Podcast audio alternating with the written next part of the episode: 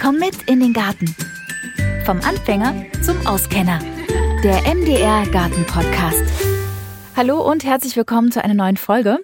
Heute geht es um Licht im Garten. Wir Menschen finden ja so einen beleuchteten Garten am Abend total schön und auch romantisch, aber Insekten und andere Tiere, die werden durch Dauerbeleuchtung gestört. Und Licht hat auch Auswirkungen auf unsere Pflanzen. Warum das so ist, das bespreche ich jetzt mit Manuel Philipp. Er ist Experte für Lichtverschmutzung, Physiker, Astronom und Initiator des Projektes Paten der Nacht zur Eindämmung der Lichtverschmutzung. Hallo, Herr Philipp. Hallo, guten Morgen, grüß Sie. Herr Philipp, Sie haben gesagt, ich habe ein Zitat von Ihnen gelesen, Gärten sind ökologische Kleinode, aber mit Licht macht man nachts einen Teil dessen, was man am Tage geschaffen hat, wieder kaputt. Was meinen Sie damit? Es geht darum, dass äh, wir in den Gärten immer mehr Monokultur auch sehen, viele Steingärten haben und denen fehlt es einfach an Strukturen, an Reichtum. Und über die Umweltschutzverbände ist ja viel propagiert worden, dass man Blühstreifen anlegen soll, Wildblumen säen soll und so weiter. Und das machen die Leute auch zunehmend, dass die Gärten wieder bunter und artenreicher werden in ihrer Bepflanzung. Problem ist, dass dann nachts auf diese Flächen durch Kunstlicht eben Beleuchtung gebracht wird und damit die Tiere, die nachts diesen Garten besuchen und beleben, dass die dann von dem Licht abgelenkt werden, ja sogar dezimiert werden. Das heißt, man macht das, was man am Tag für den Umweltschutz Gutes tut, nachts durch das Licht wieder kaputt, weil man die Tiere, die Lebewesen in ihrer Arbeit, die sie nachts normalerweise machen, stört. Was macht denn das Licht nachts mit den Insekten und auch mit anderen Tieren? Vielleicht können wir das noch ein bisschen konkreter fassen. Also um welche Tiere genau geht es und was macht das konkret? Also Ablenkung, haben Sie ja gerade schon gesagt. Was noch? Also vorrangig sind die Insekten betroffen, definitiv, also die Fluginsekten. Das heißt, durch jede Lichtquelle, die nachts irgendwo für die zu sehen ist, werden die magisch angezogen wie durch einen Staubsauger. Die orientieren sich normalerweise an Mond und Sternen und die sind ja sehr, sehr, sehr weit weg. Das heißt, ein Flug, den ein Insekt macht, ändert an der Richtung des Mondes oder der Sternkonstellationen nichts. Eine Lichtquelle, eine Kunstlichtquelle ist aber so nah, dass bereits ein halber Meter Flug einen anderen Winkel ergibt und das Insekt denkt sich dann, oh, ich muss den Winkel halten und so kommt es zu kreisenden, spiralförmigen Bewegungen in die Lichtquelle hinein. Dann fliegen die so lange um die Lichtquelle rum, bis sie vor Erschöpfung entweder schon tot sind oder wenn sie am Boden liegen, dass dann irgendwelche Laufkäfer oder Spinnen kommen und die Insekten abfressen und damit kriegen diese Tiere natürlich viel mehr Futter durch diese gestorbenen Insekten, als sie normalerweise in einem natürlichen Kreislauf bekommen würden. Also es werden dadurch die Insekten aus der Umwelt, aus der Natur abgezogen. Das Problem dabei ist, dass die meisten Insekten, die nachts unterwegs sind, Bestäuber sind. Und die bestäuben eben die Pflanzen, aber auch unsere Obstbäume zum Beispiel. Und wenn ich die durch Licht abziehe, dann säge ich quasi auf dem eigenen Ast, auf dem ich sitze. Also wir zerstören unsere Nahrungsgrundlage, wenn wir nachts die Insekten und immerhin sind 60 Prozent der Insekten nachtaktiv, aus der Umwelt durch Licht abziehen. Da steckt das größte Problem. Und dann kommt das Zweite dazu, dass die tagaktiven Lebewesen, die nachts schlafen wollen, durch dieses Licht nicht schlafen können, natürlich. Also ich sage immer so, dass das im übertragenen Sinn so ist, als würde man einem Menschen in sein Schlafzimmer einfach eine Lampe reinrammen und das würde auch kein Mensch wollen, weil er einfach im Dunkeln üblicherweise schlafen möchte. Und die Insekten können sich dagegen ja nicht wehren, die da in den Büschen und Bäumen und auch in den, in den Blumenbeeten sitzen und schlafen wollen. Nun stelle ich mir gerade vor, ich denke gerade an meinen eigenen Garten, ähm, da macht man sich so richtig hübsch und hat dann, wenn man draußen sitzt, abends so sich ein paar, also habe ich zumindest so ein paar Solar Lichterketten oder auch diese an, an meiner Beetbegrenzung sozusagen am Weg habe ich auch so Solarsteckleuchten dran, ähm, einfach damit wir, wenn wir abends im Garten sind, da auch äh, stolperfrei durchkommen, weil es halt auch schön aussieht. Aber wenn ich Ihnen jetzt so zuhöre, ähm, habe ich ein ganz schlechtes Gewissen und denke so, oh nee, jetzt habe ich mir das da so hübsch gemacht, aber eigentlich ist das total schädlich. Gibt es denn Beleuchtungen im Garten, die okay sind für Insekten? Eigentlich nein. Also man muss ja sagen, die Natur hat ja vorgesehen, dass es nachts dunkel ist. Und wenn wir in diese Natürlichkeit etwas Künstliches bringen, dann werde ich immer für irgendwie Unruhe und Störung sorgen. Andererseits, wie Sie schon sagten, sieht es natürlich auch schön aus. Und da ist ein bisschen die Krux in der Sache zu sehen. Es ist eine Gratwanderung zwischen ich will es schön haben und dem Umweltschutz. Und viele wissen ja gar nicht, was sie mit diesen was sie mit diesen Lampen dort tun. Und es gibt schon ein paar von diesen Solarleuchten oder überhaupt Gartenbeleuchtungen, wo man sagen kann, ja, die kann man, die kann man vielleicht nutzen. Wichtig dabei ist halt, dass sie möglichst gelbes Licht haben. Also man kann sagen, Licht nachts ist generell nicht gut. Wenn man aber, sagen wir mal, die, die, das kleinstmögliche Übel eingehen möchte, dann nimmt man, wenn man unbedingt Licht möchte, wenigstens gelbes Licht her. Und das Zweite ist, dass es halt nur nach unten leuchten soll. Jetzt sind diese, diese Garten, diese Solarleuchten, die da drin stecken, die strahlen halt meistens zur Seite und nach oben ab. Helfen tut mir das auch nicht recht viel mehr, wenn sie nach oben leuchten. Es blendet vielleicht sogar eher und das Licht geht nach oben völlig sinnlos verloren. Also eigentlich müssten die Solarleuchten so gebaut sein, dass sie das Licht nur nach unten ablassen, weil dann habe ich Lichtpunkte, wo ich einen Weg finde, dass ich nicht stolpere. Und das würde genauso funktionieren. Aber die Hersteller liefern halt bislang dort nur sehr, sehr wenig. Das heißt, der Verbraucher kann eigentlich nur versuchen, anhand der Bauart dieser Lampe abzuschätzen, wie geht denn da das Licht raus? Und wenn das hauptsächlich nach unten abstrahlt, dann ist es auf alle Fälle schon mal viel, viel besser. Und die sogenannte Farbtemperatur vom Licht, die sollte halt möglichst unter 3000, vielleicht sogar unter 2700 Kelvin bleiben. Das ist also ein orange gelbliches Licht. Alles, was weißlich oder sogar bläulich ist, sorgt eben genau für diesen Staubsaugereffekt für Insekten und äh, hemmt auch bei diesen Tieren das, die Melatoninproduktion. Also wie bei uns Menschen auch, dass man nachts nicht noch in helle Displays oder in bläuliche Displays schauen soll, weil man eben dann schlecht schläft und die Schlafqualität herabgesetzt ist. So geht's den Vögeln und allen tagaktiven Tieren, die nachts schlafen wollen, eben auch. Also möglichst nach unten, möglichst schwach möglichst gelblich. Das ist also sozusagen der Ausdruck des kleinsten Übels, wenn man unbedingt Licht braucht. Und das ist, finde ich, das Wichtigste, dass man sich immer fragt, ist es denn an dieser Stelle wirklich unbedingt nötig? Tun es statt drei oder fünf vielleicht auch eins? Und vor allen Dingen, dass man das nicht auf Dauerlicht stehen hat. Und da sind wir nochmal bei den Solarleuchten, dass die halt meistens äh, sich tagsüber aufladen, die Akkus, die da verbaut sind, und nachts einfach, weil das ist ja sozusagen gratis Strom, den man da erzeugt hat. Und so kann man es ja die ganze Nacht durchbrennen lassen. Es gibt ein paar Modelle, die haben Bewegungsmelder, dass die also nur angehen, wenn da einer kommt. Und dann habe ich also das Sicherheitsthema ja auch wieder erfüllt, dass ich nicht stolpere, weil es eben dann kein Dauerlicht gibt. Also Sie merken wahrscheinlich schon an meinen Antworten, dass das ein großes, weites Feld ist und man da sehr viel darüber erzählen könnte. Ja, das tun wir auch. Das finde ich auch gut. Da können wir auch ruhig nochmal ins Detail gehen. Wie ist es denn mit rotem Licht? Das ist auf alle Fälle besser rotes Licht, wobei es gibt und also ich will einfach, dass die Menschen ein bisschen merken und lernen, dass es fast egal ist, welches Licht ich nehme. Es wirkt sich immer irgendwie aus. Es ist zum Beispiel so, dass Glühwürmchen sehr, sehr stark von gelblichem Licht irritiert sind. Jetzt habe ich gerade vorhin gesagt, gelbes Licht wäre in jeder Hinsicht besser. Ja, wenn ich jetzt unterm Strich äh, die ganzen Schäden, die eventuell erzeugt werden, zusammennehme, dann bleibt unterm Strich immer noch die Aussage übrig, wenn überhaupt Licht, dann bitte gelbliches, aber auch dort reagieren bestimmte Insekten drauf. Und rotes Licht ist natürlich noch mehr weit weg vom blauen, also insofern so gesehen noch besser, aber es wird mit Sicherheit auch äh, Insekten oder Tiere geben, die auf das rote Licht reagieren. Und da sind wir vielleicht noch bei einem zweiten Punkt, nämlich die Pflanzen. Auch Pflanzen brauchen Schlaf. Und wir wissen ja aus Gewächshäusern, dass dort mit zum Beispiel rotem Licht beleuchtet wird und unterschiedliche Lichtfarben unterschiedliche Dinge bei Pflanzen auslösen. Einmal das Wachstum oder auch die, die Blüten- und Knospenbildung. Und jetzt merke ich schon, wenn ich nachts Licht in meinem Garten mache und das die ganze Zeit brennen lasse, dass ich damit auch meine Pflanzen irritiere. Und man weiß von Bäumen, dass die ihr Laub einfach später abwerfen, weil die meinen, wenn die Straßenlaterne direkt neben ihrer Krone steht, dass es immer noch Sommer sei. Also die, die, die Pflanze erlebt lange Tage und das bedeutet für die Pflanze es ist Sommer. Wenn da der Frost plötzlich kommt, ist die Pflanze nicht darauf eingestellt. Und ich glaube, das weiß jeder, dass wir Gewächshäuser haben auf der Welt, die eben mit Licht, mit Pflanzen hantieren. Also ist naheliegend, dass auch mein Licht im Garten irgendwas mit den Pflanzen macht. Das heißt, ich höre daraus, ich sollte in meinem Garten womöglich am besten gar kein Licht äh, nachts leuchten haben und wenn nur Bewegungsmelder. Können wir das vielleicht nochmal so ein bisschen zusammenfassen? Also wie kann ich meinen Garten bzw. das Licht im Garten insektenfreundlich gestalten? Was sollte ich tun? Also insektenfreundlich gestalten, finde ich, ist dort, wo man sitzt, dass man da ein Licht hat, versteht sich von selbst. Es reicht vielleicht auch ein Kerzenlicht oder sowas. Man sollte immer versuchen, indirekte Beleuchtung zu machen. Das heißt, dass das Licht A immer nur nach unten strahlt und nicht irgendwo seitlich oder nach oben. Keine Bäume und Büsche direkt beleuchten, weil auch da immer Licht direkt nach oben in die Atmosphäre abstrahlt und das ja dann zu dieser Lichtglockenbildung beiträgt. Auch daran denken, dass in Bäumen und äh, Büschen und Hecken auch Vögel sitzen, die schlafen wollen.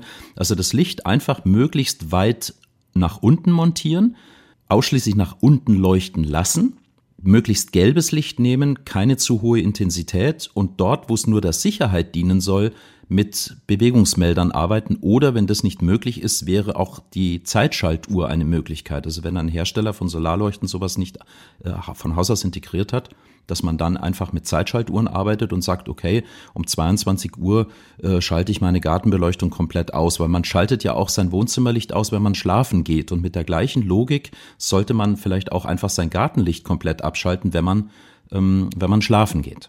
Mhm, absolut. Diejenigen, die mit Schnecken viele Probleme haben, denen sei gesagt, dass diese Solarleuchten im Garten oder jedes Licht, das ich irgendwie auf, auf die Wiese oder auf Beete oder äh, sowas strahle, dass das tatsächlich äh, für die Schnecken positiv ist. Also wer viele Schnecken im Garten möchte, der macht viel Licht im Garten. Gut, und wer nicht, der macht es lieber aus. So, sozusagen. Das ist dann im Umkehrschluss, äh, ist es das. Und die zweite Sache, die ich noch sagen äh, will zu diesen Solarleuchten vor allen Dingen, man muss sich auch bewusst machen, dass für die Akkus und die Photovoltaikpaneele, die da drin sind, seltene Erden verbraucht werden. Und Sie wissen ja um die Diskussion der Elektroautos mit Akkus, wo wir uns immer fragen, ja, können wir das rechtfertigen, dass wir dort diese seltene Erden verbauen? Und da tun wir es einfach nur zu Dekorationszwecken. Das ist mal das eine. Und das zweite ist, diese, diese Solarleuchten, da ist viel Kunststoff drin, die kommen fast alle aus China und da sind sehr, sehr viele bedenkliche Stoffe drin, die ja dann auch, weil es irgendwann entsorgt werden müssen und diese Solarleuchten halten auch nicht sehr lange, dann in einen Entsorgungskreislauf kommen, wo aber ganz sicher ist, dass die LED selbst nicht recycelt werden kann, weil es da bisher einfach noch keine Verfahren gibt. Das heißt, ich produziere Sonderabfall. Das muss mir auch klar sein, wenn ich so Solarleuchten kaufe und dass natürlich die Baumärkte immer voller werden, ist klar, weil die merken, dass dort Geschäft damit zu machen ist und so wird immer mehr von diesen Dingen ähm, angeboten. Aber nur weil das Angebot hoch ist, heißt das ja nicht, dass es unbedingt für die, für die Umwelt gut ist. Also Ihr Appell ganz klar, keine Solarleuchten im Garten kaufen, eher eine Kerze anmachen und sich dann gemütlich machen, wenn man sitzt und wenn man geht, alle Lichter und Lampen und Kerzen natürlich dann ausmachen. Ja, Lieber einen kleinen Strahler, den man kauft, den normalen, den man so an die Wand montiert, dass er nur nach unten leuchtet, irgendeine gelbe 2200 Kelvin LED reinschraubt mit vielleicht zwei, drei Watt oder sowas, also eine relativ schwache. Lieber zwei, drei schwache Lichter als ein helles. Gartenbeleuchtung ist natürlich das eine, was wir, was wir haben, was wir abstellen und beeinflussen können. Was wir nicht äh, beeinflussen können, zumindest beobachte ich das. In meiner Straße um die Ecke ist ein Geschäft, ähm, das hat nicht mal Publikumsverkehr und da leuchtet die ganze Nacht im Schraubfenster ein Licht. Da kleben die Motten dran, da schwirren die Motten rum und ähm, da frage ich mich, es ist ja in vielen anderen Städten auch. Ich habe gesehen, es gibt auch schon so Initiativen, wo eben in der Stadt dann auch die Beleuchtung ausgemacht wird, zumindest auch in den Geschäften. Ähm, denn Lichtverschmutzung bundesweit nimmt zu. Ähm, in Thüringen habe ich gelesen, dass die ähm, angeblich zurückgegangen ist, die Lichtverschmutzung. Was macht denn Thüringen da anders? Ist das dann vielleicht auch möglicherweise ein Vorbild für ganz Deutschland? Ähm, es ist tatsächlich so, dass man das festgestellt hat, dass in Thüringen gegenüber dem bundesweiten Trend die Lichtverschmutzung etwas zurückgegangen ist. Und die Wissenschaftler dieser Studie sind sich da selbst nicht ganz einig, an was das liegt. Aber es gibt eine, eine Idee oder ein Indiz dafür. Und zwar ist es so, dass die ähm, äh, Gemeinden, die Kommunen in Deutschland in den letzten Jahren immer stärker umgerüstet haben, die alten Lichtquellen, meistens äh, Natriumdampflampen, Quecksilberdampflampen, gegen LED-Technik auszutauschen. Und aus Energieeffizienzgründen und ähm, Beratungsleistungen von Energieversorgern, die ich allerdings etwas in Frage stelle, wird halt immer auf die 4000 Kelvin LED gepocht. Das ist also ein neutral weißes in Richtung kalt weißes Licht mit hohen Blauanteilen, wo wir wieder das Problem eigentlich für die Natur haben. Und jetzt kommt die Situation, dass wir Menschen dieses Licht ähnlich hell empfinden, vielleicht, wenn wir auf der Straße gehen, wobei ich sagen muss, diese 4000 Kelvin LED, die da meistens verbaut werden, die haben durch ihren hohen Blauanteil ähm, eine höhere Blendwirkung und das ist nur ein, ein, ein psychologischer Effekt, also ich habe, beziehungsweise ein physiologischer Effekt, dass im Auge einfach bläuliches Licht deutlich heller wahrgenommen wird. Wenn ich jetzt also vorher eine Quecksilberdampflampe hatte und die wird jetzt getauscht gegen eine 4000 äh, Kelvin LED, dann kann es sein, dass mir das als Mensch sogar heller vorkommt. Aber gehen wir mal von dem Fall aus, es wäre für mich als Mensch gleich hell. Der Vorteil ist, dass die LED-Lampen normalerweise fast alle von den neuen Modellen nur nach unten leuchten. Und das empfinde ich insgesamt dann, ich habe zwar ein helleres Licht auf der Straße, aber ich empfinde es insgesamt vielleicht als dunkler, wenn ich nicht gerade, oder als gleich hell zumindest, wenn ich nicht gerade direkt unter dem Lampenkegel stehe. Aber die Messungen, die jetzt gemacht werden, was die Lichtverschmutzung anbelangt, die werden ja von Satelliten ausgemacht. Und diese Satelliten haben in ihrer Bauart Sensoren verbaut, die deutlich weniger empfindlich im blauen Spektralbereich sind.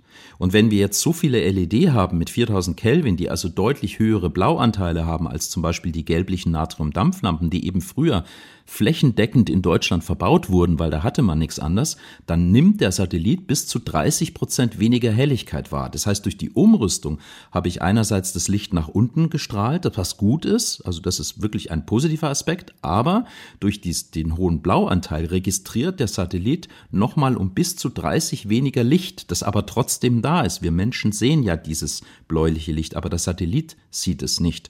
Und das ist die einzige, aber auf der anderen Seite auch stichhaltigste Erklärung, die die von diesem äh, Institut ähm, haben, die diese Studie angelegt hat und diese äh, Messungen, die Messdaten der Satelliten ausgelesen hat. Okay, also ein Trugschluss, möglicherweise.